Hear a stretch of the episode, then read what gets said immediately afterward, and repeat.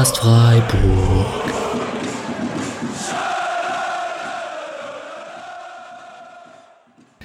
So, hallo und herzlich willkommen zur neunten Episode des Podcast Freiburgs zum 26. Spieltag äh, Freiburg gegen Borussia Mönchengladbach. Wir haben einen Punkt mitgenommen.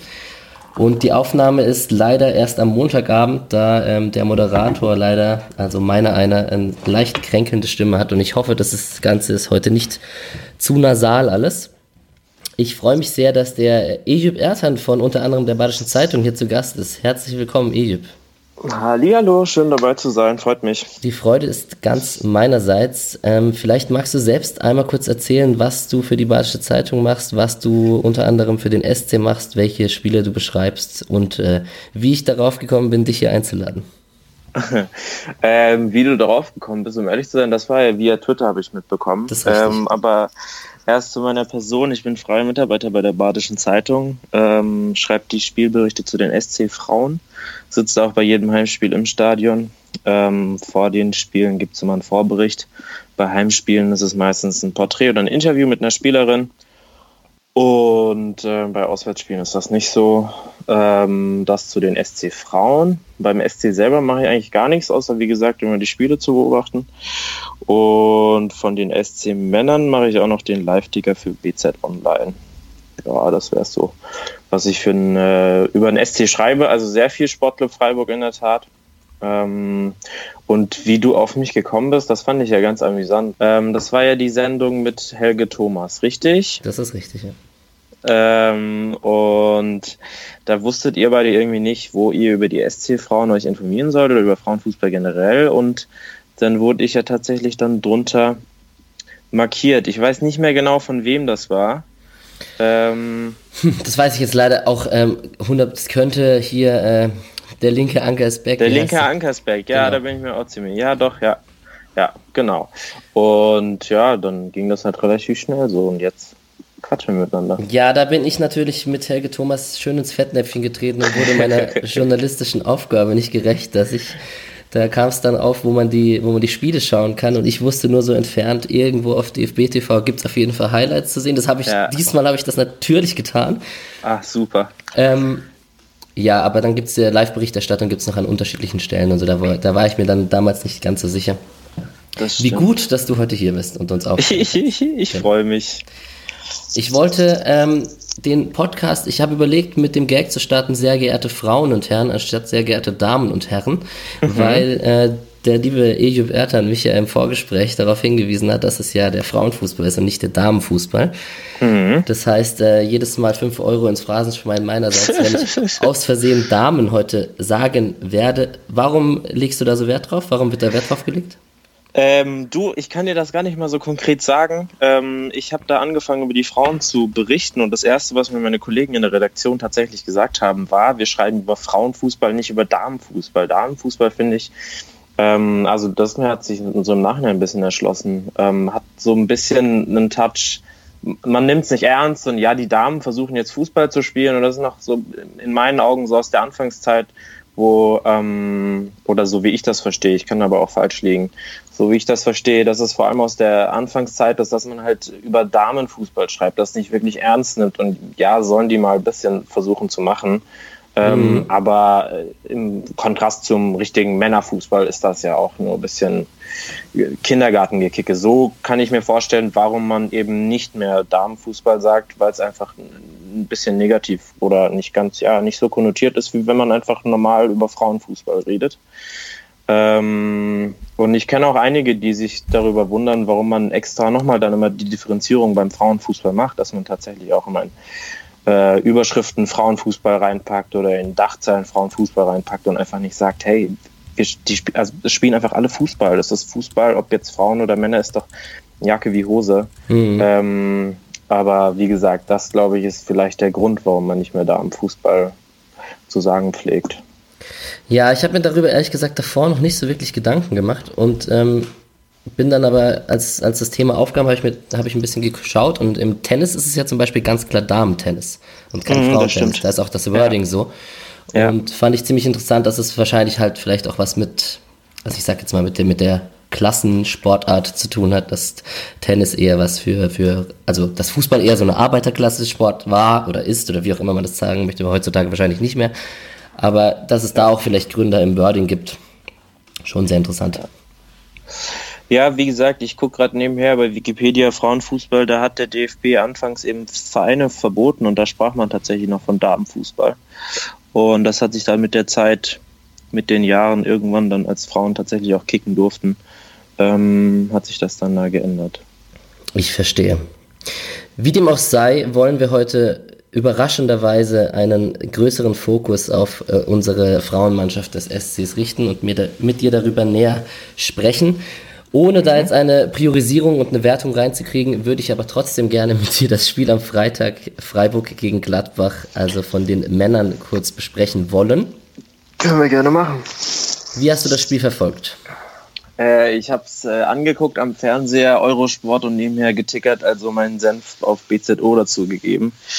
Ähm, und ich muss ganz ehrlich sagen, ich fand es einen sehr, sehr überzeugenden Auftritt. Ich meine, man muss sich mal ein bisschen die Statistik vorher reinziehen. Und wenn man weiß, dass der Sportclub in, weiß ich nicht, 25 Jahren Geschichte und nur zwei Siege davon eins zu Zweitliga-Zeiten, ähm, und da weiß man schon, wie das so in Gladbach meistens abläuft. Und dafür, also fand ich es einen sehr, sehr, sehr souveränen Auftritt, ähm, sehr, sehr spielstark. Ähm, eigentlich auch, weiß ich nicht, das gezeigt, was ich eigentlich vom Sportclub erwarte, wenn sie zu Hause gegen Gladbach spielen. Das haben sie halt auswärts im Borussia Park gemacht. Ähm, und alles in allem. Also, keine Ahnung, wo will ich anfangen? Schlotterbeck in der Innenverteidigung. Ja, ja der, der war ja so überragend mit seinen, ich glaube 19 ist er oder 21. Ich der weiß ist nicht, 21, genau. Ja, dann ist es der 21-Jährige. Äh, der Schlotterbecks. Ähm, Startelfdebüt in Gladbach gegen einen Champions League-Aspiranten so. Ähm, und dann spielt er der so abgezockt da hinten und, und, und auch dieser Passform 1-0 durch, ich weiß nicht, zwei, drei Gladbacher durch auf Waldschmidt. Das war alles in allem ein echt sehr, sehr überzeugender Auftritt. Ähm, und der Punkt geht, ja, sehr, sehr verdient und sehr, sehr gute Auswärtsleistung meines Erachtens nach. Wie hast du es denn gesehen? Zu Schlotterbeck ganz kurz, der ist mir auch aufgefallen. Das war natürlich fantastisch beim Startelfdebüt und auch der Mischa von Zerstreuung Fußball hat das nochmal erwähnt und hat die Statistik rausgekramt. 67 äh, Pässe gespielt, davon 62 angekommen, 93% Passquote, 90% gewonnene ja. Zweikämpfe. Ja. Und äh, diese eine Brustablage, die er auf Schwolo noch gemacht hat, wie so, wie so ein abgezockter 35-jähriger italienischer Innenverteidiger, da dachte ich mir das auch, war wow, so krass. Das war so krass. Der hat auf ja. jeden Fall die Eier in der Hose in dem Moment. Ja, ja. Und ansonsten, die Aufstellung beim SC war ja so eigentlich zu erwarten, würde ich mal sagen. Das ist ja momentan kristallisiert sich so ein bisschen eine Stammformation raus. Ja. Der, die Innenverteidigerposition war halt vakant neben Heinz und ähm, der Streich hat in der Pressekonferenz vor dem Spiel ja auch gesagt, dass er vielleicht mit beiden Schlotterbecks spielt, aber hat es dann halt mhm. mit, dem, mit dem Kevin gespielt und der, der Stenzel ja. hat rechts, der spielt sich jetzt, der wird wahrscheinlich eh jetzt Stammspieler sein für den Rest der Saison, solange der Kübler weg ist. Definitiv. Und dann war es eher so, dass situativ Franz derjenige war, der meistens zwischen die Innenverteidiger sich so fallen lassen hat, in guter alter ja. Julian Schuster-Manier. Ja.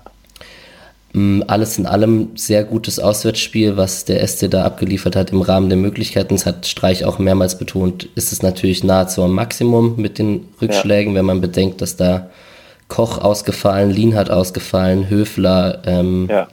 da, das sind schon einige Gulde, nicht zu vergessen. Das sind Klar. natürlich einige Defensivspieler jetzt weggefallen, umso beeindruckender ist die Leistung dann da auswärts in Gladbach. Mhm. Wer ist dir denn sonst noch besonders aufgefallen? Also ich fand zum Beispiel, also die, der Vorteil an so einer Montagsaufnahme ist ja, man hat die Kickernoten zum Beispiel schon zur Hand. ähm, da waren äh, Schlotterbeck, Stenzel und Grifo die Notenbesten auf jeden Fall. Ähm, und das war unglaublich, weil Franz, wie gesagt, jedes Mal fallen lassen, Aufbauspiel von hinten raus und der hatte eine Passquote von, ich glaube, 96 Prozent irgendwann mit Mitte zweite Hälfte. Mhm. Haber hatte über 90 Prozent, Abrasche hatte über 85 Prozent, der SC insgesamt, ich glaube, über 85 Prozent. Und ähm, zu den, ja, wen ich noch irgendwie sehr gut fand, klar, dass dann der Klassiker ausgerechnet, so einer fürs Phrasenschwein, ausgerechnet Grifo äh, in Gladbach trifft, ähm, das hat dann irgendwie alles noch ein bisschen interessanter gemacht und ähm, das ist auch schön für ihn. Also ich habe mich gefreut. Der, irgendwie hatte ich das Gefühl, in Gladbach ist er durchgegangen, ein bisschen in Hoffenheim lief es auch nicht ganz so wie zuvor in Freiburg. Und jetzt kommt er halt zurück und macht halt ein sehr gutes Spiel nach dem anderen gefühlt. Ähm, bei Stenzel war es so, ich meine, der hat auf der Seite gegen Player und gegen Hazard gespielt. Ja. Und der hat gefühlt beide einmal schön in die Hosentasche gesteckt und trotzdem offensiv mitmachen können. Mhm. Ähm, also ich weiß nicht, wie das für, ein, für einen Spieler sein muss, der sehr lange außen vor ist irgendwie, weil halt ein anderer seine Position hat und dann sagt der Trainer, ja gut, du musst halt jetzt spielen, weil jetzt dann eben Kübler verletzt ist und du kommst dann nach langer Zeit wieder rein, hast nicht diese, spielst nicht jede Woche, jedes Wochenende Bundesliga, aber kommst dann rein und bist dann halt echt, ja, wie als ob du nie weg gewesen wärst. So. Ähm, und Schlotterbeck haben wir schon drüber gequatscht. Ähm, aber auch nebendran Heinz mal wieder mit einer ja, sehr guten Spieleröffnung auch. SC insgesamt hat mir sehr, sehr gut gefallen. Ähm, bei wem ich es ein bisschen, ja, was heißt schade finde, das ist ja ein sehr, sehr laufintensives Spiel, das der Sportclub Woche für Woche abspult. Ja, das 1-0 hat er zwar mit entscheidend vorbereitet, aber ich habe so das Gefühl, dass in der Anfangszeit in Freiburg vielleicht da offensiv mit Blick auf Kreativität bei Waldschmidt das ein oder andere mehr ging. Aber ja, du hast es auch schon erwähnt, der Sportclub ist da echt gerade mit Personalsorgen ähm, nicht beschäftigt, sondern hat einfach Personalsorgen und dafür die Leistung in Gladbach gut ab. Ja, du hast schon erwähnt, umso wichtiger mit den Personalsorgen ist dann eine Personalie wie Dominik Heinz, der den Laden da hinten auch echt mit, mit seiner Erfahrung, jetzt nicht unbedingt, weil er der Älteste auf dem Platz ist, sondern mit, den, mit der Bundesliga-Erfahrung, die er halt eben schon hat, der den Laden hinten auch echt zusammenhält. Das ist schon echt auch, auch sehr ist gut. Ist er der Älteste? Nee, ich bin mir gar nicht mal sicher, ob Günther sogar eventuell einen Ticken älter. Ich glaube, das sind beide ja Mitte 20 irgendwas. Okay, also Petersen war ja auch auf der Startelf, der in der Startelf, der, der ist ja. Vom Defensivverbund, meinte ich. Ach so, entschuldige, okay. Entschuldige. okay. Natürlich ist er. Ein Mike Franz ist da natürlich auch noch. Ist er auch noch, ja, der, ja, das stimmt. Klar. Mm, ansonsten war es ein relativ chancenarmes Spiel, was ja für die Leistung vom SC spricht, wenn du es schaffst, auswärts in Gladbach das ganze Spiel relativ chancenarm zu halten. Ja. Mm, es gab eben das 1-0 vom SC, wo er den Ball tatsächlich gar nicht so richtig trifft, wie er den, glaube ich, treffen will. Und der geht dann ausgerechnet links äh, an den Pfosten rein. Mhm, mh. mm, ansonsten, das äh, 1 1 ist wahrscheinlich einfach sauschwer zu verteidigen knapp abseits, eventuell war es ein Millimeter abseits, aber ich, ich persönlich finde es absolut richtig, dass da nichts zurückgenommen wurde. Diese ja. berühmte kalibrierte Linie sieht man ja dann im Fernsehen nicht. Ja, leider. Mm, aber es war zu knapp dafür, dass es zurückgenommen wird. Da, da würde ich mich ja auch das aufregen. Das habe ich ähnlich gesehen, ja. Ja, und dann ist Hazard eben auch der, einer der schnellsten Spieler der Bundesliga und kommt da halt technisch durch und dann spielt er den rein und Player macht den halt. Das ist dann auch schwer zu verteidigen. Und ähm, ja, es gab noch die Chance von Grifo, der fast noch das zweite machen kann, nach einer Ecke, wo er nicht bei der Ecke steht, sondern im Strafraum ja. steht. Mhm, da ist mich mhm, erst die Ecke von von Waldschmidt war die. Ja, genau. Da hat es mich erstmal gewundert, dass er nicht die Ecke schießt, aber gut, er hat fast das Tor gemacht. Ja. okay, ich habe die Frage verpasst, ich, ich gebe es zu. Ja, sorry. Ähm, ich fand es nur interessant, dass sie ihn halt haben frei stehen lassen am langen Pfosten aber vorm, Null, äh, vorm Ausgleich, vorm 1 zu 1, ich weiß nicht, ob das allen aufgefallen ist, aber es ist ja Hoffmann, der im Mittelfeld irgendwie sich Richtung Freiburger Strafraum bewegt. Mhm. Aber der Pass kommt ja dann gar nicht von ihm, sondern es ist Petersen, der von hinten versucht, den Ball wegzuspitzeln und direkt Zakaria in den Fuß spielt. Und dann ist halt quasi Zakaria, hat nur noch die vier Verteidiger vor sich, Hazard überläuft und dann, ja gut, ja, dann viel Spaß beim Verteidigen so. Ja, und wenn man auf die Statistiken schaut, nochmal die, die Bilanzen, Zweikämpfe, Ballbesitz, Torschüsse, das ist alles sehr, sehr relativ ausgeglichen. Leichte Tendenzen, so wie bei den Ecken 10 zu 6 für Gladbach, aber insgesamt ja. ist es jetzt von den Statistiken auch nicht so, dass man sagen müsste, dass der Punkt, dass man sich für, als SC Freiburg-Fan für den Punkt schämen müsste oder dass es sehr unverdient gewesen wäre. So ist es halt eben nicht. Ach was, gar nicht. Also wie gesagt, Gladbach ist momentan sehr, sehr heimschwach. Das muss man auch noch dazu sagen. Mhm. Ähm, ich glaube, die haben drei Spiele, drei Heimspiele vorher die verloren. Die kamen mit drei Heimniederlagen, ähm, ja, haben genau. wir uns erwartet, genau. Genau. Ähm, und aber ja, wenn man bedenkt, dass es wie gesagt eigentlich ein Champions League Europa League Platz Aspirant ist, fand ich die Leistung von der Hacking Elf jetzt aber auch nicht irgendwie sonderlich gut. Also Sportclub hat gut verteidigt, gut Räume zugemacht und sehr, sehr wenig zugelassen und dann die Chance, die sich geboten hat, vorne eine genutzt und so verdient, also wirklich verdient einen Punkt mitgenommen, meines Erachtens nach. Nils Petersen, Yannick Haberer, Amia Braschi und Vincenzo Grifo alle über 12 Kilometer gelaufen. Das ist irgendwie schon fast eine Statistik, die ich eigentlich gar nicht mehr erwähnen müsste, weil es eigentlich immer so ist. Und ich, das stimmt. Das ist schon, also bei Gladbach zum Beispiel nur Strobel über 12 Kilometer. Das ist schon krass, ja. dass die immer so viele Kilometer abspulen. Ja, das stimmt, ja. Und ähm, vielleicht noch zu Dr. Robert Kamper, dem Schiedsrichter. Ich versuche immer so ein bisschen, wenn es ganz kontroverse Entscheidungen gibt, die ein bisschen hier aufzudröseln. Meines, mhm. Meiner Meinung nach aber auch da, also die gelben Karten, da, da gab es die gelbe Karte für Abraschi, wo sich Christian Streich ziemlich aufgeregt hat, als das erste Foul war. Ja, naja, also war das wirklich das erste Foul von Abrashi an dem Abend? Nee, also bei seiner Gangart ist es äh, eh ein bisschen schwieriger. Also ich, der ist natürlich immer akut gelb gefährdet, aber ja, ähm, ja. ich glaube, auch da muss man die Kirche im Dorf lassen. Das ist alles, die Schiri-Leistung war auch in Ordnung. Das war jetzt kein Schiri, der ja, definitiv. für uns gepfiffen hat, aber auch in die andere nee, Richtung nee. nicht. Also von daher. Nee, ja, sehe ich genauso. Und äh, ja, dann gab es die zweite Halbzeit, die war noch chancenärmer als die erste. Und dann gab es so bis auf einen Fernschuss von Hazard und einem. Na, na, schade, dass die Hereingabe von Haberer auf, auf Gondorf da am Ende nicht spannender wurde oder der, der Linksschuss nochmal von Gondorf am Ende, aber am Ende muss man sich da auch mit dem Punkt zufrieden geben und meiner Meinung nach war der, ging das Ergebnis so in Ordnung. Bin ich voll bei dir. Also ja, da jetzt drei Punkte zu verlangen, wäre jetzt, glaube ich, auch zu viel des Guten. Immerhin, also man spielt immer noch in Gladbach und ja, zweite Halbzeit hat man die zwei Möglichkeiten, die du auch gerade aufgezählt hast. Ähm, wenn man ganz kaltschnäuzig ist, macht man die vielleicht auch.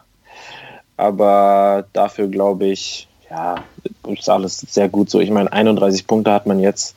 Wie viel? 11 Punkte Vorsprung auf Stuttgart oder 12? 11 auf, auf Stuttgart und äh, 17 auf ähm, Hannover. Ja, also ich glaube, die meisten, die da irgendwie unten mit drin sind im Abstiegskampf, die gucken, also ohne jetzt Hannover und Nürnberg zu nahe treten zu wollen. Gar nicht mehr hin. Ja, ähm, und wie gesagt, Stuttgart, das sind jetzt elf Punkte. Wir haben jetzt, den, es kommt jetzt der 27. Spieltag als nächstes. Wie viele Spiele sind das noch? Acht Spiele oder sieben, acht Spiele, äh, die da noch anstehen. Elf Punkte Vorsprung. Ja, also da muss echt viel, viel passieren, dass der Sportclub da noch ja ganz unten irgendwie noch mit reinrutscht. Und deswegen kann man sich über diesen Punkt sehr, sehr freuen. Das Ding ist durch. Ich sage das hier schon seit zwei, drei Wochen und ich lehne mich hier aus dem Fenster. Mir ist das auch egal. Ich kann mit der Kritik leben, wenn es am Ende nicht so kommt. Aber das, das Ding ist gegessen.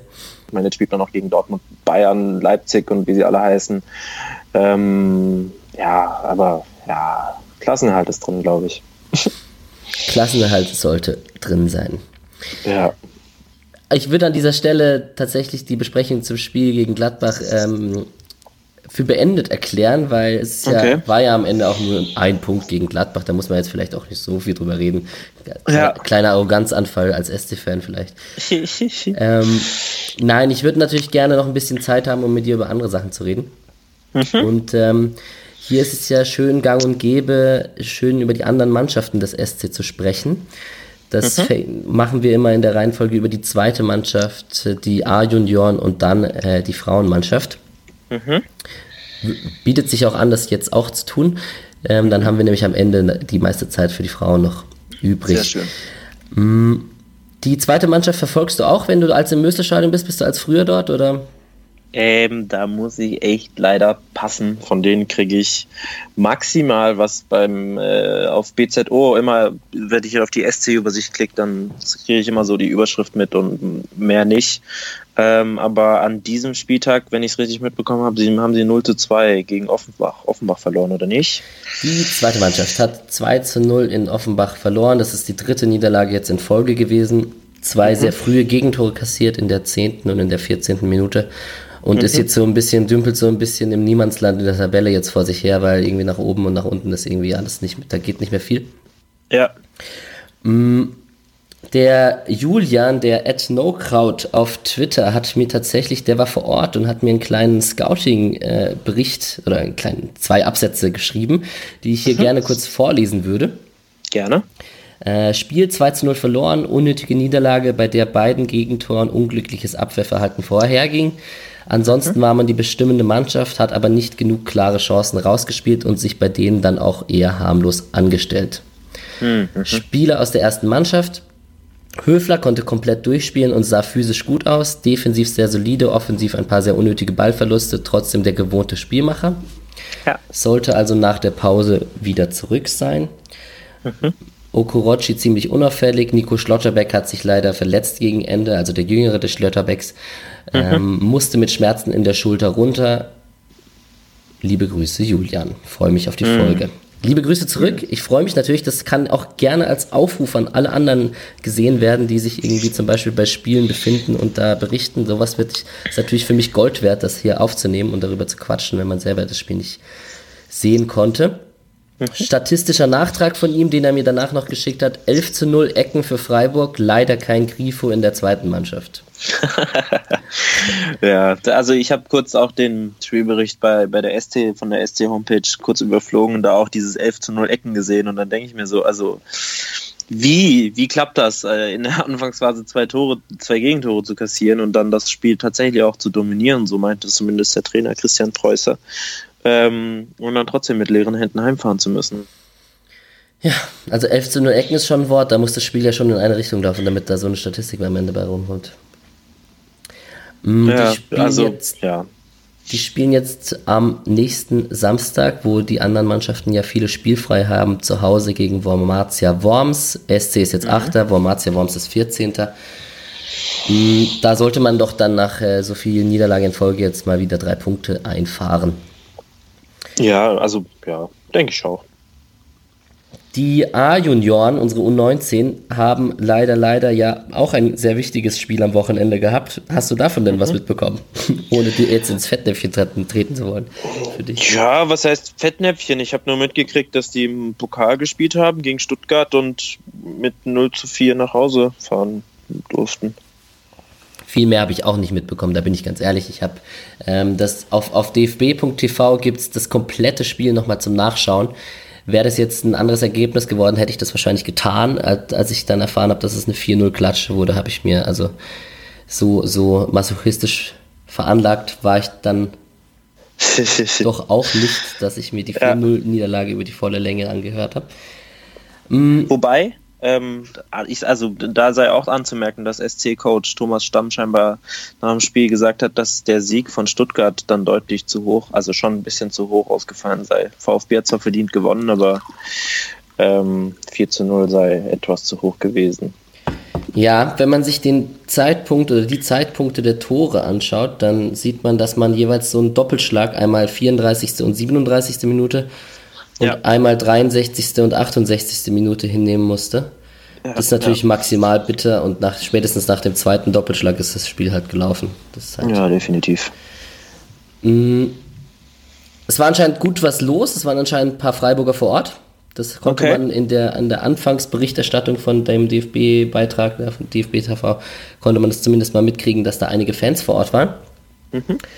Und ähm, ja, für mich ist aus der Traum, dass sie hier zu mir nach Berlin kommen, damit ich das Spiel live schauen kann. Ja. Schade drum. Jetzt geht's äh, weiter in der äh, in der A-Junioren-Bundesliga Süd-Südwest am nächsten Sonntag gegen Kaiserslautern U19. Siebter gegen Zehnter. Die sind vier Punkte hinten dran. Da sollte man nachher jetzt mit dem Pokalspiel jetzt fünf Niederlagen in Folge bei, der, bei den A-Junioren. Das ist schon äh, viel, da sollte man dann mal schauen, dass man wieder punkten kann. Aber ich glaube, das Spiel ist nicht am nächsten Sonntag, sondern tatsächlich den Sonntag drauf. Also wenn was ist für dich dieser Sonntag und was ist für dich nächster Sonntag? Du hast, natürlich, du hast, du hast natürlich komplett recht. Es ist, äh, Entschuldige. Nein, nein, nein, das ist äh, total richtig. Mein Interviewpartner darf gerne das äh, Korrektiv sein hier. Ist alles gut. ähm, nee, es ist natürlich am Sonntag in 13 Tagen. Ja. So. Ja. Genau. Wobei, also man muss auch ehrlich sagen, es dürfen nochmal die anderen den Pokal gewinnen, oder? Also ich wünsche dem Bilanz der Freiburger aus? Ich weiß nicht, sechs Finalteilnahmen, sechs Siege oder sieben und sieben Siege. Ja. Ähm, ja. Mein also. Gott. genau. Schade für die Jungs, aber es dürfen auch mal die anderen. So, mit diesen Mannschaften, die wir jetzt besprochen haben, lass uns zu deinem Spezialgebiet kommen, bei dem du dich beim SC sehr viel beschäftigst. Und als erstes müssten wir über den vergangenen Mittwoch reden. Der SC ist nämlich im Pokal-Halbfinale wie gefühlt äh, ganz, ganz oft in den letzten Jahren. Ähm, das ist tatsächlich die sechste Finalteilnahme in den letzten sieben Jahren und aus, also dieses Halbfinale geht es mal zur Abwechslung nicht nach Wolfsburg oder gegen Wolfsburg wie sonst. Ich glaube, viermal in sechs Halbfinals gegen Wolfsburg gespielt oder dreimal. Mhm. Ähm, bei sechs Halbfinalteilnahmen keinmal ins Finale gekommen. Mhm. Ähm, ja, so 6-1 haben sie jetzt in Gladbach gewonnen. Das Spiel war, wie gesagt, eine Wasserschlacht. Das hat irgendwann so nach 15 Minuten einfach geblitzt, gehagelt und gedonnert. Der Stream ist abgebrochen, äh, das Spiel wurde unterbrochen. Das sind so, das sind so richtig, ja, Bedingungen des Frauenfußballs, sagen wir es mal so, dass da, jetzt gibt es schon mal eine Übertragung, so, das ist keine Kritik gegen DFB TV, aber dann bricht halt auch noch die ab, weil Wetter oder weil was weiß ich was. Und man muss sich mal kurz vor Augen führen, dass es einfach das Viertelfinale des DFB-Pokals ist. Mhm. Ähm, stell dir einfach kurz vor, im Viertelfinale der Männer bricht einfach irgendwie die Übertragung ab, weil aus welchen Gründen auch immer. Da hagelt es die Kündigung, ja, okay, ist im öffentlichen Fernsehen, dann hagelt es keine Sky-Kündigung, aber der, der Aufruf wäre groß. Ja, so. Die Unruhe wäre groß. so. Und ähm, also nach diesem, dieses Spiel war, glaube ich, so knapp 20 Minuten unterbrochen. Dann haben sie zwar versucht weiterzumachen, aber meines Erachtens nach ähm, waren das keine regulären Spielbedingungen. Es gibt auf Twitter oder es gibt Colinas Erben heißen die, ja. ähm, die immer über Schiedsrichterentscheidungen ähm, die Schiedsrichterentscheidung analysieren und die habe ich auch gefragt und meinte, hey, der Platz ist eine einzige große Pfütze, so der Ball rollt nicht. Der Ball rollt noch weniger als beispielsweise bei Hannover gegen Leverkusen war das doch, wo Genki Haraguchi zwar schießt, aber der Ball halt vor der Linie stehen bleibt, weil da zu viel Schnee ist und in Gladbach war das noch schlimmer. Mhm. Die mussten jedes Mal den Ball leicht anheben, damit sie überhaupt irgendwas machen konnten mit der Kugel. Ja, aber dann sind ja sechs Tore eigentlich äh, umso höher anzurechnen. Oder ist Gladbach einfach, weil die haben ja auch mit einem Punkt in der Liga und Tabellenschlusslicht, da sind sie jetzt vielleicht auch ja. nicht äh, der Gegner, an dem man sich messen möchte als SC Freiburg. Das stimmt. Also wie Gladbach, wie du sagst, ein Punkt in der Liga. Die sind halt letzte Saison aufgestiegen und wahrscheinlich sind sie zu stark für die zweite Liga, aber vielleicht auch zu schwach für die erste Liga. Ich weiß es nicht. Ich kann mir da kein Urteil bilden, weil ich sie nur zweimal im Jahr mitbekomme oder jetzt wie diese Saison dreimal. Ähm, aber ich glaube, im Hinspiel in der Liga gab es ein 4-0, im Rückspiel gab es ein 2-0, jetzt im Pokal ein 6-1 und ja, das war ein souveräner Pokalerfolg und die können sich jetzt freuen am 31. Sonntag, den 31. März in Hoffenheim zu spielen im Pokal-Halbfinale. Und ein potenzielles Finale wäre in Köln, richtig? Genau, die Spiele finden seit, also es ist das zehnjährige Jubiläum jetzt, sie finden seit zehn Jahren äh, immer in Köln statt, die Pokalfinals. Was ich aber leider auch nicht ganz verstehe, warum man die Spiele in Köln ansetzt. Also die Arena in Köln hat ja was, 50.000 Plätze. Mhm.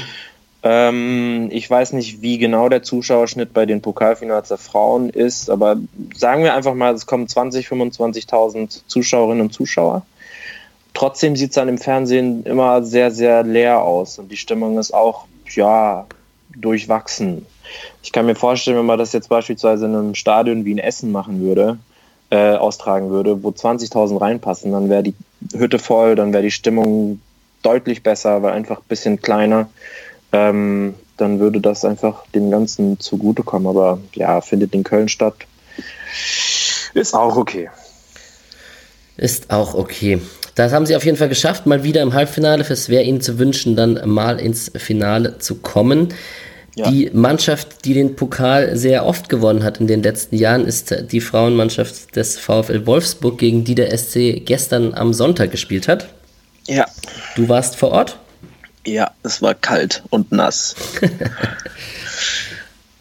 ja, ähm, also der ja, Trainer bitte. Jens Scheuer hat auf jeden Fall nach dem Spiel gesagt, er war noch nie so stolz auf eine Mannschaft nach einer Niederlage. Ja. Ähm, Gehst du da mit? Ja, also stolz kann ich nicht sein, ist nicht meine Mannschaft, ist nicht meine Leistung. ähm, aber ich kann verstehen, was er sagt, weil, wobei ich überlege, ob sie diese Saison bei einer Niederlage vielleicht nicht besser, ja, nee, kann man schon so unterschreiben. Also man muss sich ja vor Augen führen, wer beim Sportclub alles ausfällt. Ja, also wir haben eine etatmäßige Innenverteidigerin gerade mit Virginia Kirchberger, die einzige etatmäßig übrig gebliebene Innenverteidigerin, weil Caroline Schiewe mit einem Kreuzbandriss ausfällt, Clara Schöne Kapitänin auch mit Knieproblemen ausfällt. Ähm, und dann hat halt Desiree van Lunteren, eigentlich Außenverteidigerin, in der Mitte gespielt. Rechts außen hat dann Greta Stegemann gespielt, die, ich schaue schnell nach, ich glaube, sie ist 17 oder 18. Ähm, Wer genau? Greta Stegemann. Die ist ja 18 Jahre alt. Okay. Ähm, Nachwuchsspielerin ähm, und auch Junioren-Nationalspielerin, aber keine Ahnung, auf ihrer Seite taucht dann halt so eine Alexandra Pop auf. Das macht dann schon mal noch einen klassen Unterschied und trotzdem haben die Freiburgerinnen eine sehr, sehr gute Leistung gezeigt, haben mehr Chancen gehabt, haben bessere Chancen gehabt und dann ist es halt, wie es ist, wenn du vorne deine Dinger nicht machst und der Gegner halt irgendwie qualitativ doch besser besetzt ist, auch was die Bank angeht. Ja, in Wolfsburg, die Wolfsburger haben halt Eva Payer auf der Bank sitzen, äh, Nationalspielerin, ähm, also nicht von Deutschland, sondern von, gib mir eine Sekunde, von Polen, ja. Ähm, und die kommt dann halt und macht halt dann das vorentscheidende 3 zu 1. So. Und ja, das ist dann ein bitteres Ding, weil die Freiburgerinnen sehr, sehr viel investieren, ein paar Zentimeter und dann reicht es halt am Ende nicht.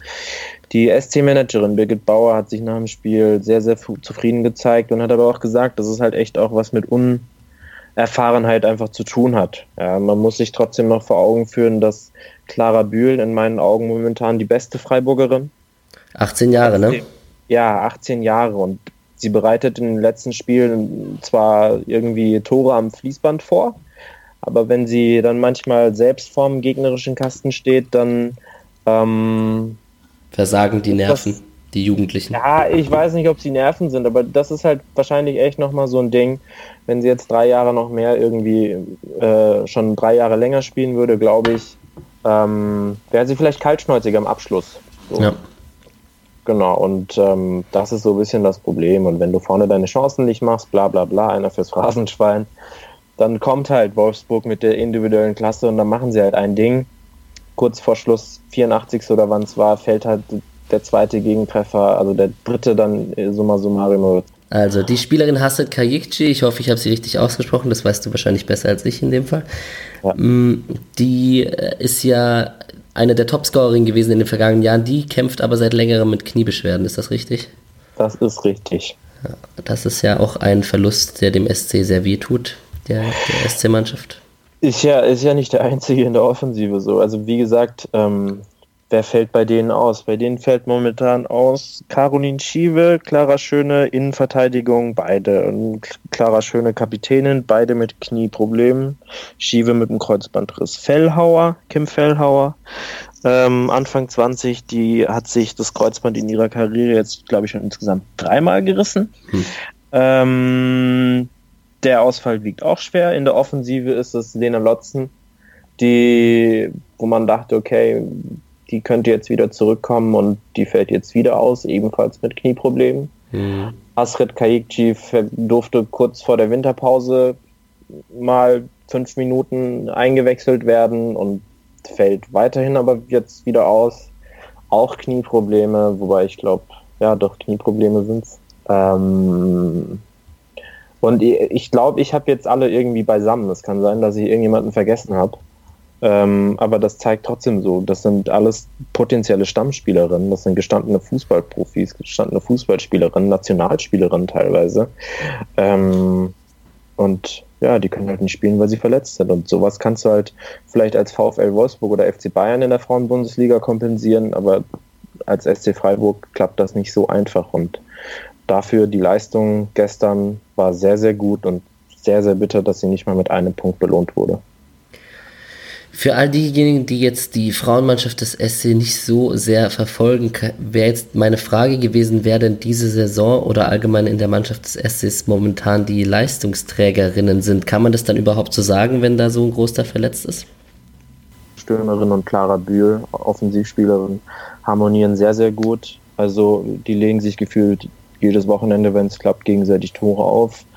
Äh, wobei dann ähm, Clara Bühl meistens als Vorbereiterin äh, glänzen darf. Und die hat in den letzten Wochen eigentlich schon die ganze Saison eine richtig, richtig gute Leistung. Das wurde jetzt auch mit der Berufung zur A-Nationalmannschaft in der Winterpause belohnt. Ähm, Im Mittelfeld sind vor allem, ach ja, ich habe vorhin natürlich noch eine vergessen. Sharon Beck fällt auch raus mit einem Innenbandriss, wahrscheinlich im Knie. Ähm, die hat auch sehr, sehr gute Leistung gezeigt. Diese Saison ist vor der Saison von Hoffenheim gekommen, Offensivspielerin. Ähm, dann gibt es natürlich Mittelfeldspielerinnen wie ähm, Janina Minge. Ähm, das sind so dann jetzt quasi die Säulen der Mannschaft, die oder des Teams. Man spricht im Frauenfußball ja tatsächlich von einem Team und nicht von also einer Mannschaft. Die Spielerinnen selber sprechen schon von der Mannschaft, aber wenn ich meine Berichte schreibe, dann versuche ich Wert darauf zu legen, dass ich vom Team spreche und nicht von der Mannschaft. Ähm, das sind so die Säulen des Teams. Und dann gibt es natürlich auch noch Außenverteidigerin Jubina La, die als Rechtsverteidigerin gelernte, die ganze Saison schon als Linksverteidigerin spielt. Mhm. Äh, und ja, das sind so die Dauerbrennerinnen beim Sportclub.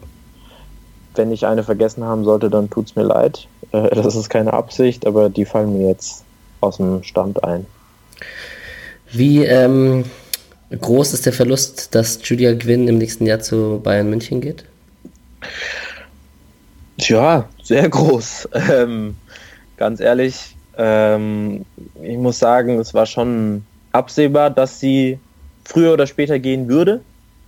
Ich glaube, sie ist 2014, 2015 zum SC gekommen, genau mit Trainer Jens Scheuer zusammen damals. Und man hat die Entwicklung jetzt über die letzten zwei der Jahre einfach jedes Mal auf dem Platz sehen können, zu was für einer Spielerin sie sich entwickelt und was da noch dahinter steckt, wo die Entwicklung eigentlich noch weitergehen kann. Ich bin mir sicher, die ist noch nicht zu Ende, auch wenn sie jetzt, ich glaube, 19 oder 20 ist. Ähm, sie ist 19 noch und ist ja auch Nationalspielerin. Ähm, sehr, sehr viel Tempo, kommt gern über die Außen, kann variabel eingesetzt werden, nicht nur in der Offensive vorne, sondern auch als Außenverteidigerin rechts hinten. Ähm, Ballsicherheit, Tempo-Dribbling, gute Flanken und auch kein schlechter Abschluss. So, das merkt man. Also ja, da wird dann definitiv Qualität nach München gehen. Äh, Im Sommer der Verlust wird schon schwer wiegen, wobei ich mir auch sicher bin, dass dieses Jahr nicht so ein Umbruch stattfinden wird wie im, im letzten Jahr, in der letzten Sommerpause. Wenn dies nicht der Fall sein sollte, bringt mich das gerade zu meiner nächsten Frage. Wie ist denn so generell intern bei der SC Frauenmannschaft die Zielsetzung vor so einer Bundesliga-Saison? Uff, ganz schwer. Also, wenn du die Offiziellen fragst, dann sagen sie dir, wir schauen von Spiel zu Spiel. Ähm, das ist der so Klassiker. Die ja, ja, das ist so die Standardantwort. Aber klar, ich würde offiziell auch nicht sagen, ich werde jetzt die Champions League erreichen. Ähm, aber ja, die Meisterschaft geht in fast allen Fällen nach Wolfsburg oder nach München. Das ist, glaube ich, auch einfach nicht so der Anspruch, den man sich in Freiburg stellt. Man muss sich echt vor Augen führen, dass die letzte Saison mit dem dritten Tabellenplatz, mit der besten ähm, Punktezahl der Vereinsgeschichte, dass das einfach eine sensationelle vorerst Ausnahme war, weil einfach sieben Spielerinnen dann im Anschluss gegangen sind. Davon ähm, vier oder fünf Nationalspielerinnen, Spielerinnen wie Laura Benkhardt, wie Lina Magul, wie Caroline Simon. Ähm, das sind alles ja Top-Fußballerinnen, die den Sportclub verlassen haben. Und äh, damit wissen die Freiburger schon umzugehen. Und dann muss man dann halt wieder ein bisschen von vorne anfangen und halt mehr Nachwuchsspielerinnen hochziehen. Aber das ist jetzt ja, man sieht sich eher auf einer Höhe, denke ich, mit Vereinen wie Essen, Vereinen wie Potsdam, Frankfurt, die so alle ja Platz drei bis sieben. Das ist so in meinen Augen, glaube ich, der Anspruch, den der Sportclub Freiburg hat. Und im Pokal ist es halt so, mit bisschen Losglück kann man halt so weit wie möglich kommen. Und dieses Jahr scheint es ja vielleicht sehr, sehr weit zu werden. Also greift man nicht die Champions League an nach so einen Plätzen vier noch, also ich schaue hier die Platzierungen der letzten Jahre habe ich gerade vor mir und dann siehst du natürlich Dritter, Vierter, Vierter in den letzten drei Jahren immer im Halbfinale gewesen, oder letztes Jahr nicht, aber ganz oft im Halbfinale, doch dieses Jahr auch, also die letzten sechs Jahre im alle im Halbfinale gewesen. Nee, letztes Jahr nicht. Ach, das, das war doch letztes Jahr. Da stimmt. gegen Viertelfinale gegen Essen ausgeschieden. Okay. Dann war das nicht das aktuelle, ja, du hast recht. Auf jeden Fall, ähm, man, man, ist, man bleibt demütig und schaut von Spiel zu Spiel, so wie sich das als Freiburger Philosophie ja auch gehört. Ja, also wirklich demütig, bodenständig. Ähm, so, ich weiß nicht, ob man sich tatsächlich, ja, ob der Begriff Ausbildungsverein ähm, so treffend ist wie vielleicht im Männerfußball. Mhm. Ähm, aber da, also ja, bis da tatsächlich irgendein Verantwortlicher oder irgendeine Verantwortliche sagen wird, offiziell in der Presse sagen wird, wir werden die Champions League äh, angreifen. Ähm, da dann geht es nach hinten los und man wird Achter. Ja, da muss noch sehr, sehr viel passieren. Und auch vor der Saison, Trainer Jens Scheuer hat auch gesagt, ja, das war Ausnahme, das war sensationell und das, ja, wir schauen echt, da muss von Spiel zu Spiel geschaut werden, so, so wie es halt echt der Klassiker ist. Trainer Jens Scheuer seit 2015 bei den Frauen äh, Trainer. Wie bewertest du seine Leistung und dieses Trainerteams? Die Zahlen sprechen für sich, oder nicht? Also seit 2015 hier immer eine bessere Punktzahl rausgeholt. Ich glaube zweimal Platz 4, jetzt letzte Saison Platz 3. Ähm, das ist diese Saison vielleicht, dass man das Ergebnis nicht toppen konnte, ähm, das war den in Freiburg schon den meisten bewusst, weil eben einfach sieben Spielerinnen gegangen sind, zehn neue dazugekommen sind ähm, und man das nicht auf Anhieb erwarten kann, dass dann alles noch besser als im Vorjahr läuft. Und ja, also Freiburg auch schon vorher, glaube ich, aber jetzt auch unter Jens Scheuer ähm, ist in der Bundesliga bekannt dafür, dass sie eigentlich schönen Fußball spielen lassen, attraktiven Fußball spielen lassen also spielen, nicht spielen lassen. Er lässt spielen quasi und mhm. ähm, die Freiburgerinnen spielen attraktiven Fußball. Das ist nicht wie vielleicht in der zweiten Frauenbundesliga lang und weit bringt Sicherheit, sondern das ist echt ähm, schöner Kombinationsfußball. Und ähm, ja, ich, wie gesagt, die Zahlen sprechen für ihn, wie die Entwicklung, wie die Entwicklung, die er mit vorangetrieben hat in Freiburg einfach war, die letzten drei, vier Jahre. Also wenn du sagst, äh, schöner Kombinationsfußball, machst du an dieser Stelle schon auch Werbung, dass man sich das im Müsselstadion gerne auch mal angucken darf für die, all die Leute, die das eher zeitlich oder interessensmäßig. Der, der Frauenfußball lebt ja auch ein bisschen so vom Vorurteil, dass er, dass man, dass, dass die Klasse nicht so hoch ist, das Niveau nicht so hoch ist, ein bisschen langsamer ist als im Männerfußball, falls man vielleicht auch verwöhnt ist im Männerfußball. Da würdest du an dieser Stelle entgegnen, dass, dass man sich das schon sehr gut anschauen kann. Ja, also wie du sagst, es ist ein Vorurteil. Ähm, das ist alles so, ein, so eine so eine Kombination aus sehr, sehr vielen Dingen, die dazu führt, dass der Frauenfußball in Deutschland vielleicht nicht den Stellenwert hat wie in anderen Ländern. Und jetzt an dieser Stelle muss ich tatsächlich Spanien sagen. Ähm, ich weiß nicht, ob du es mitbekommen hast. Gestern war das Spiel oder vorgestern? Doch, gestern war es. Zwischen Atletico Madrid und FC Barcelona, den Frauenmannschaften. Habe ich und, leider nicht mitbekommen. Ähm, die haben einen Weltrekord hingestellt, was die Zuschauerzahl bei Frauenspielen angeht. Da waren 60.000 Zuschauerinnen und Zuschauer im Wanda Metropolitan, so im Stadion von Atletico Madrid. Krass ja, das ist extrem krass und das freut mich einfach sehr. Dann bin ich aber auch gleichzeitig schade und, und das ist, ich bin also für Fußball, für Frauenfußball die nötige Werbung zu machen, damit einfach die Leute merken, okay, mein Vorurteil ist ein Vorurteil und es gibt eigentlich keinen Grund, warum ich nicht dahin gehen soll. Die Schauspiel, wie sie bei den Männern ist, das ist nicht dieses, ich wälze mich dreimal auf den Boden und schaue dann Schiedsrichter an und hoffe, dass es eine Karte gibt, obwohl es keinen Foul gab. So, das ist einfach guter Fußball. Ähm, das ist, diese Saison sind es, glaube ich, hinter Bayern und Wolfsburg sieben Punkte, acht Punkte Rückstand, aber letzte Saison, da ging es echt bis zum Schluss. War einfach eine Frage, wer wird jetzt Meister von den beiden oder kann gerade Freiburg tatsächlich noch die Champions League Plätze angreifen? Ähm, da ist so viel eigentlich da, auch so viel Begeisterung. Nur glaube ich, dass da einfach sehr, sehr wenig gemacht wird von den Verbänden, namentlich den DFB zu nennen. Ähm, ja, an dieser Stelle müssen wir über dein Interview mit äh, Rachel. Äh, Rachel?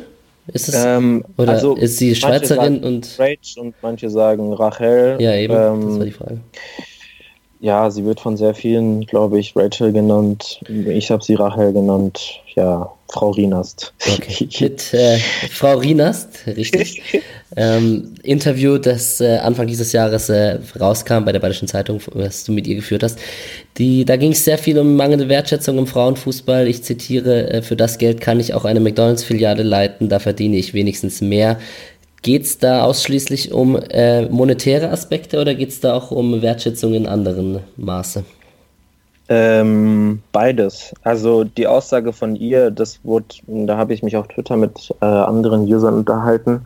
Äh, die Aussage ist keineswegs gegen den Job als McDonalds-Filialleiter gemeint. Ähm, das soll überhaupt nicht despektierlich aufzufallen, ähm, dass man das bitte doch nicht despektierlich auffasst von ihrer Seite, sondern einfach nur einfach in Relation zu setzen. Ähm, dass du im Frauenfußball halt wirklich, ja, ich denke mal, niedrige vierstellige Summen verdienst und nicht die, die Millionen, die halt der Männerbereich generiert. Ähm, das zum einen. Und das führt dann auch dazu, dass die Spielerinnen wirklich nicht wegen des Geldes kicken. Ja, das sei denn, du spielst vielleicht in Lyon oder in Wolfsburg. Ich weiß nicht, wie Wolfsburg die Gehälter aussehen, aber sie sind sehr deutlich höher als jetzt beispielsweise in Freiburg, einfach weil der Etat in Wolfsburg ein ganz anderer ist. Ja. Ähm, aber wenn schon, das sagt sie ja auch, wenn schon das Geld nicht so vorhanden ist wie im Männerbereich, dann spiele ich halt tatsächlich doch für Wertschätzung oder weil ich Spaß dran habe, weil ich Lust darauf habe, weil das eigentlich, ja, man geht da der Passion nach so und wenn dann die Wertschätzung da auch noch ausbleibt, ähm, dann fragt man sich, für was mache ich das? Sie hat dann, um ihre nach einer Stellungnahme noch über soziale Medien hat sie die auch veröffentlicht, hat sie dann um ihre Freistellung beim SC gebeten und ähm, dem wurde quasi stattgegeben, auch aus Freiburger Sicht, ist aber trotzdem weiterhin Schweizer Nationalspielerin. Eigentlich ja. ja fast undenkbar im Männerfußball, dass sowas möglich ist. Sie mit dem Nationaltrainer damals gequatscht, hat die Entscheidung mitgeteilt und seine Reaktion war, okay, also gut, aber dann, also ich möchte, dass du weiterhin Schweizer Nationalspielerin bleibst und so scheint das ja dann auch tatsächlich momentan noch zu laufen, was mich sehr für sie freut. Sehr interessant und das, äh, die Freude ist auf jeden Fall ganz meinerseits. Das ist ja auch eine interessante Geschichte, die du da mit dem Interview auch geführt hast. Mm, die SC-Frauen werden, sobald das neue Stadion vom SC steht, ins Dreisamstadion wechseln, also ins Schwarzwaldstadion? Ähm, das scheint so. Also als das noch nicht offiziell war, gab es da noch keine großen Ansagen und es hieß, wir schauen mal. Und inzwischen ist das ja mehr oder weniger offiziell, dass man es vorhat. Ähm, aber ich kann dir da leider auch nicht mehr dazu erzählen, außer was halt in der Zeitung steht und da steht, dass man es vorhat. Okay. Eine letzte Frage hätte ich noch zu den Frauen. Wenn äh, die Wertschätzung und generell der Frauenfußball so ein bisschen da mit einigen Problemen hadert im Vergleich zum Männerfußball, wie ist es denn mit äh, zweiter Mannschaft, Juniorenbereich? Kommt da genug nach? Hat man Probleme, genug Mädels zu finden, die Bock auf Fußball haben? Wie läuft das da ab? Ich habe dazu keine Zahlen, ich habe dazu keine dezidierten Aussagen ja. von Vereinsoffiziellen. Ich gebe nur wieder, was mein Gefühl ist. Ähm, aber mein Gefühl ist tatsächlich, dass es dazu eine sehr große Basis gibt. Es gibt sehr, sehr viel begeisterte Nachwuchsspielerinnen, die auch tatsächlich das weitermachen wollen und die auch Fußballprofi werden wollen. Ähm, der Sportclub hat eine zweite Mannschaft und ich glaube, es geht runter bis in die U15. Mhm. Ähm, die auch, also die zweite Mannschaft musste vor der Saison absteigen, unter anderem deshalb, weil die zweite Liga eingleisig geworden ist. Es gab eine zweite Liga Nord, zweite Liga Süd und die ist eingleisig geworden, deswegen musste die Mannschaft unter Miriam Krüger, der Trainerin, musste die absteigen ähm, in die Regionalliga meines Wissens nach. Ähm, aber ja, ich glaube, dass es einfach eine sehr, sehr einen großen Nachwuchs gibt, dass es sehr, sehr viele Nachwuchsspielerinnen gibt, die einfach Spaß dran haben, Bock drauf haben, auch Profi werden wollen. Ähm, ich meine, die Durchlässigkeit im Frauenfußball ist nochmal schon ein bisschen höher als im Männerfußball, wenn man das vergleicht. Ja, die Spielerinnen spielen schon mit 16 oder 17 in der ersten Mannschaft, kommen sehr, sehr früh ins Geschäft, wenn man so sagen will, rein. Ähm, und da könnte man doch durchaus mehr machen, was einfach Infrastruktur, was Werbung, was solche Dinge angeht, noch mehr machen, damit man einfach noch eine größere Basis erreicht und ja, das Ganze sich einfach ein bisschen größer gestaltet. Sehr ähm, interessant und vielen Dank für deine, für deine Hinweise, dass wir da mal ein bisschen äh, Inside-Views bekommen, ohne dass du das jetzt mit Zahlen belegen konntest, aber das ist an der Stelle jetzt auch nicht so wichtig. Am nächsten Samstag, an diesem Samstag von mir aus auch, an, in, ähm, in, sechs, in sieben Tagen, in sechs Tagen, spielt äh, der SC bei Hoffenheim. Ja. Fährst du hin? Ähm, zu dem Hoffenheim-Spiel wahrscheinlich nicht. Also sicher nicht. Genau, weil also die spielen jetzt zweimal hintereinander gegen Hoffenheim, eben einmal im Pokal und die Woche drauf dann in der, nee, diese Andersrum. Woche in, in ja. der Liga und die Woche drauf im Pokal. Das war witzigerweise, ich glaube, im Achtelfinale gegen Essen ähnlich. Man hat erst, im, also da war es aber umgekehrt, man hat erst im Pokal gegen Essen gespielt, da gewonnen und dann in der Liga wieder in Essen gespielt, ein paar Tage später ähm, oder eine Woche später und da dann 2-2 gespielt. Diesmal ist es gegen Hoffenheim umgekehrt. Ähm, ich werde zum Ligaspiel nicht fahren, zum Pokalspiel kristallisiert sich so heraus, dass ich wahrscheinlich hinfahre. Ähm, ja, ich bin gespannt, was da vor allem in der Liga jetzt, keine Ahnung, Hoffenheim ist ja Tabellen siebter, wenn ich richtig liege. Ähm, beziehungsweise lass mich schnell nachschauen. Ich glaube siebter. Hoffenheim ist siebter. Ja, genau. Ja, also ja, Tabellen siebter gegen Tabellen fünfter. Ich sehe Feldvorteile für die SC-Frauen. Ähm, aber das ist so ein Ding. Also das Hinspiel ging ganz knapp 3 zu 2 aus. Ähm, und so wird auch das Rückspiel sich gestalten. Also für die Frauenbundesliga gilt tatsächlich, da kann jeder jeden schlagen. Und vor allem Tabellenplatz 5 gegen Tabellenplatz 7, das kann ein Heimsieg für Hoffenheim sein, das kann aber auch ein Auswärtssieg für den Sportclub werden. Okay, wir werden es gespannt verfolgen und auch dann in der Woche drauf das Pokalspiel Halbfinale wird äh, mit Spannung erwartet. Mhm. Was wir in diesem Podcast auch äh, immer machen, ist die Spieler der, die ausgeliehenen Spieler hauptsächlich in der zweiten Liga, aber eben auch in der Schweizer Liga dieses Jahr zu beobachten. Okay. Da müssen wir jetzt noch kurz durch, bevor ich dich hier entlasse, auch wenn wir jetzt länger über die Damen über die Frauen gesprochen haben. Verdammt, 5 Euro. Da, da, sind die 5 Euro. Da, da ist es passiert. Ähm, verfolgst du da irgendjemand besonders? Ist dir da, liegt dir da jemand besonders am Herzen? Träger, Führenbach, Schleusener? Ähm, ist gut, dass du ein paar Spiele aufgezählt hast, weil meine spontane Reaktion wäre darauf gewesen, so, weißt du, ich sehe am Wochenende echt schon gefühlt fünf Fußballspiele. Ja. Ähm, da ist dann Fußball-Overload irgendwann. Ähm, aber Mo Dreger, Paderborn, die kicken doch ganz gut mit, oder nicht? Und da ist er auch Stammspieler und zeigt auch gar keine so schlechte Leistung, das, was ich in irgendwelchen Zweitligakonferenzen mitbekomme. Genau, ich gehe die jetzt durch. Der Träger, der hat sich da auf rechts hinten festgespielt. Ähm, ja. An dieser Stelle Grüße an den ähm, David von 93, der auch bei Twitter hier kommentiert hat und gesagt hat, er hat sich jetzt, dass der Podcast Freiburg durch die regelmäßigen Erwähnungen der ausgeliehenen Spieler ihn neugierig gemacht hat und es dazu geführt hat, dass er sich Ingolstadt gegen Paderborn angeschaut hat. Wow, geiles Spiel, dafür ja. würde ich mir Sky-Ticket direkt kaufen, ey. nice. Für 9,99 Euro für ein Einzelspiel.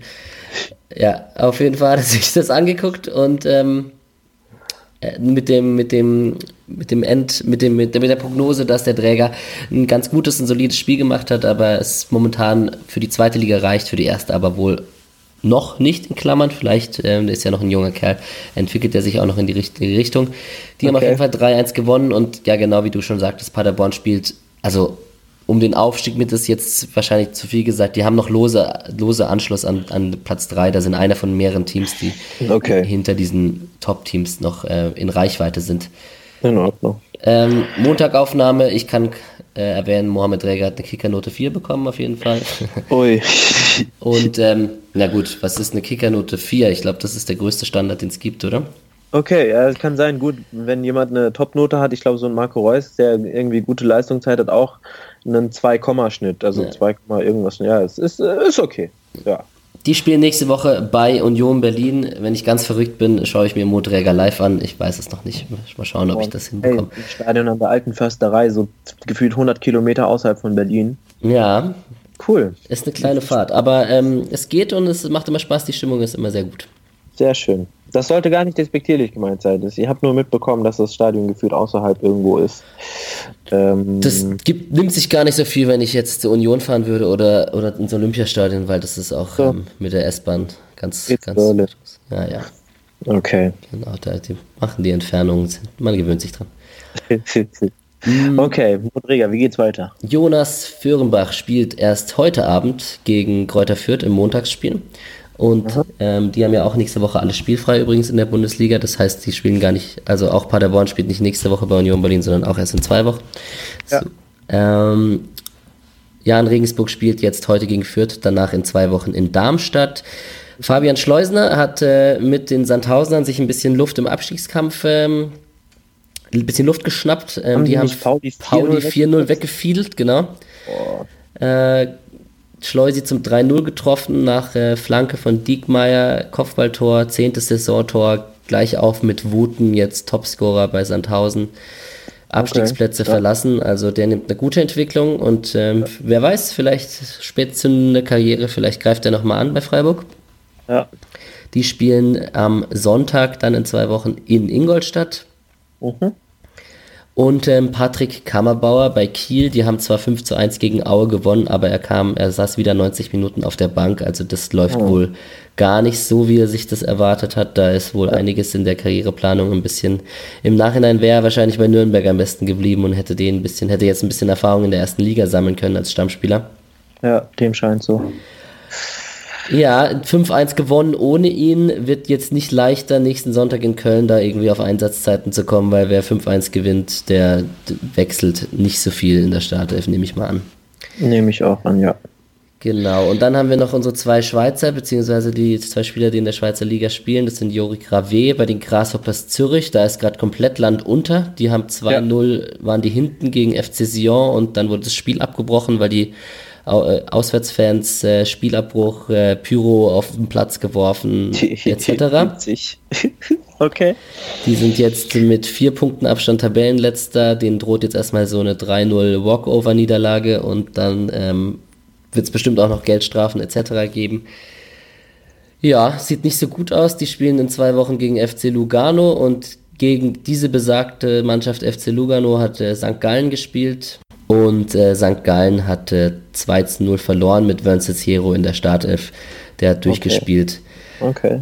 Die spielen nächstes Spiel bei Tabellenführer Young Boys Bern und ich habe kurz mal auf die Tabelle geguckt. Young Boys Bern mit 21 Punkten äh, Vorsprung, Tabellenerster. Ja, das ist eine spannende Meisterschaft. Das Ja, würde ich also- mir auch gerne angucken, Wochenende für Wochenende. Das Ja. hört sich gut an. Die sind jetzt dann bald rechnerisch schon Meister. Cool, das ist doch schön. Mitte März oder wann oder Anfang April Meisterschaft feiern, das ist ja chillig. Ja, ja, ja. Das ist in der Bundesliga dieses Jahr nicht so. Was Ja, für eine so. hervorragende Überleitung, weil unser nächstes Spiel vom SC ist gegen Bayern München. Ähm, und da habe ich tatsächlich heute auf den Statistikzettel geguckt und Nico Kovac hat noch nie gegen Christian Streich gewonnen. Ha! Weder als Frankfurt-Trainer noch als Bayern München-Trainer. Man erinnere sich ans Hinspiel. Das war mir nicht bewusst. Ähm, also das waren fünf Spiele, Streich gegen ähm, Kovac und wie gesagt, da steht bei Siegen oder bei Niederlagen Streich gegen Kovac steht da noch null dahinter. Es waren, ich glaube, drei Unentschieden, zwei Siege für, für Christian Streich oder umgekehrt. Aber auf jeden Fall, ja, Christian Streich und der SC Freiburg haben noch kein einziges Mal gegen Nico Kovac verloren. Dass das so bleibt, würde ich jetzt mit einem großen Fragezeichen ähm, ähm, hinterfragen wollen. Der, Ja. der, der FC Bayern, also man muss sich nicht verstecken, da gebe ich dir, also ich weiß nicht, ob du das jetzt gleich sagen wolltest, aber ich gebe dir auf jeden Fall recht, falls du es sagen wolltest. Man Ja, kann- wollte es nicht sagen. Aber Man- sag ruhig, entschuldige. Nee, nee, man kann, äh, meines, meiner Meinung nach äh, hat man nichts jetzt zu verlieren, man hat 31 Punkte, man kann mutig auftreten, warum sollte man nicht auch jetzt gegen Bayern äh, mutig und, und offensiv gelüsten, ohne jetzt ins offene Messer zu rennen, aber kann man auch sich gegen die Bayern zu Hause in, mit guten Erfahrungen in den letzten Spielen, so in den letzten Jahren gefühlt, kann man doch auch gegen die Bayern sich was ausrechnen. Die haben jetzt natürlich ein paar hohe Siege hinter sich, aber haben jetzt, haben jetzt äh, Mainz den, den Hintern versohlt und haben erst letztens gegen Wolfsburg 6-0 gewonnen.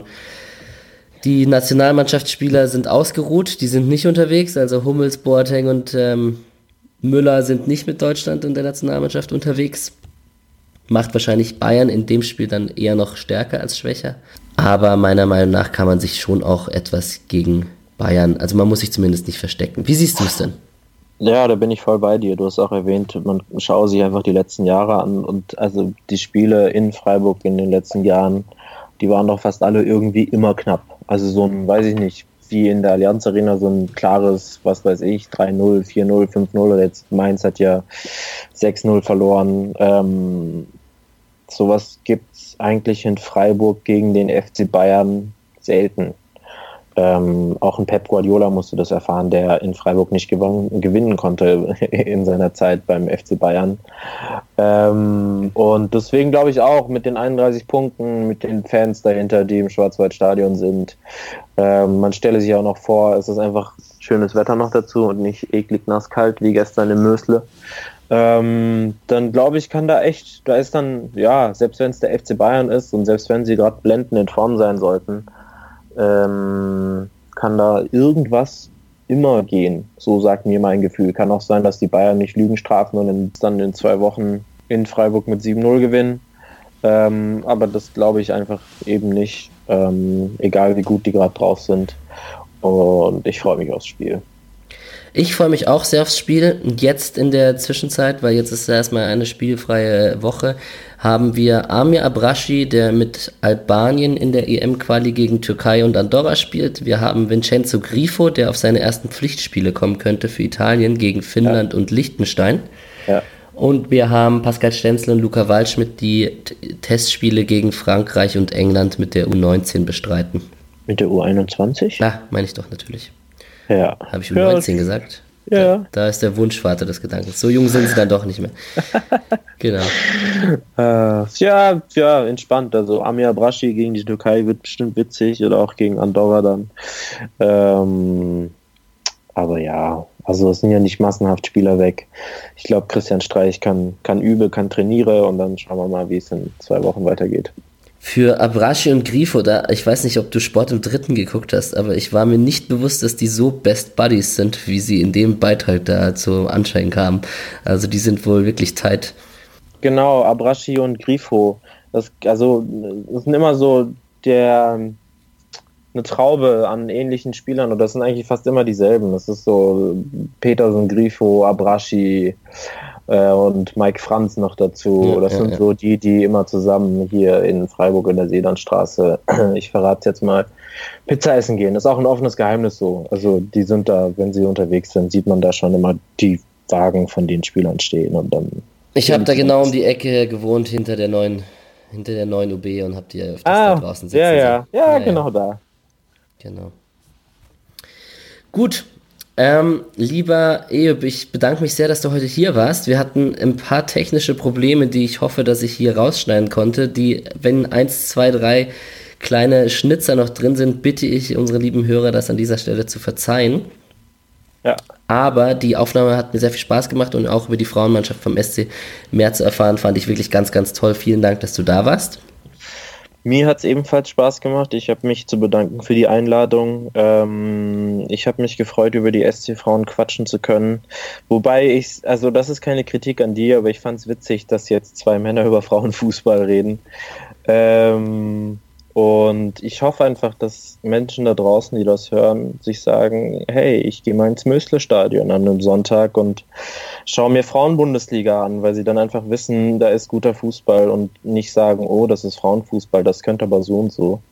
Ähm, oder aus welchen Vorurteilsgründen auch immer, sondern einfach hingehen und den Zuschauerschnitt in Freiburg, der so bei 800 pro Spiel liegt, oder jetzt wie bei gegen Wolfsburg waren es 1200, dass einfach Menschen sagen, hey, ich habe Bock drauf, ich gehe dahin, ich nehme meine Familie mit oder auch nicht und sich das Spiel einfach anschauen. Meines Erachtens nach ist es sehr lohnenswert, weil es einfach guter Fußball auf hohem Niveau ist. Ähm, aber das muss jeder für sich selbst entscheiden. Ja, ich bin dran an einer noch einer weiteren Episode mit Tamara Keller irgendwann. So, dann habe ich auch ähm, das, den, den weiblichen Input, um über Frauenfußball zu reden. Aber ähm, es war jetzt auch nicht verkehrt, dass wir beide das getan haben.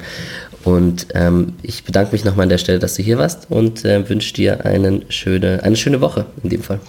Danke, gleichfalls.